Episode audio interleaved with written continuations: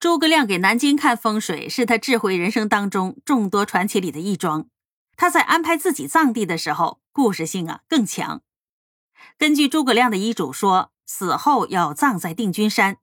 这定军山呢，在今天陕西勉县的城南，因为山上平坦，可住万军，所以得名定军山。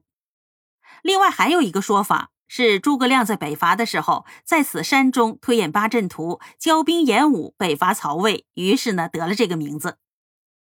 那诸葛亮为何死后要葬在定军山呢？而不是葬在死处，或者是葬回蜀国的都城成都？原因一说，生而治蜀，死犹护蜀。二说北伐壮志未酬，再是呢担心葬回成都的话遭后主报复，那这些原因都不能排除，但是还应该有一个，那就是诸葛亮看上了这里的风水。定军山呢地形复杂，山峦起伏，是块风水宝地。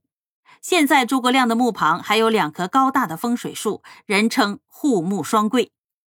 葬在定军山是诸葛亮的遗嘱。这在《三国志》里也能找到记载。那墓址又是怎么选定的呢？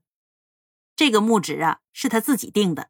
诸葛亮生前点子多，死后点穴的方法呢，也非常的奇怪。民间传说，诸葛亮在临死之前，就死后葬于定军山何处，说了这样的话：将尸体殓装入棺，士兵抬着棺材从冒斜道随蜀军一起南撤，绳索哪里断，棺材就埋在哪里。一嘱咐士兵抬着诸葛亮的棺材走了好长的时间，出了冒斜栈道，稍事休息之后，继续抬着棺材往前走。哎，你说就奇怪了，当走到定军山的时候，抬棺材的绳索一下子就断了，棺材落到了地上。士兵把棺材放好，想到附近寻找敲铲，打算在此呢开挖墓穴。可是刚一走开，身后传来了轰隆一声巨响。急忙回头看时，只见定军山的山头垮塌下来，正好把诸葛亮的棺材埋在了下面。这就是天葬诸葛亮。诸葛亮所处的时代呢，盗墓成风，是中国历史上第一个盗墓高峰期。随后，薄葬与反盗墓则成了时人死后的首选。曹操呢，是位盗墓专家，也是位反盗墓权威，其七十二遗种的传说至今未破。在这个方面，诸葛亮与曹操一样做的呀，也非常的绝。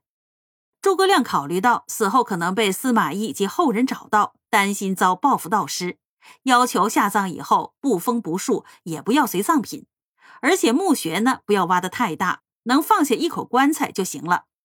但是后来人们为了纪念诸葛亮，还是在他的墓上封了土，并植树作祭。为了防止坏人破坏和盗墓贼光顾，后人呢为诸葛亮设了多处的遗冢。如今叫诸葛武侯真墓的，并非是真的墓。一般认为呢，一座叫武侯之墓的墓才是诸葛亮的真身葬处。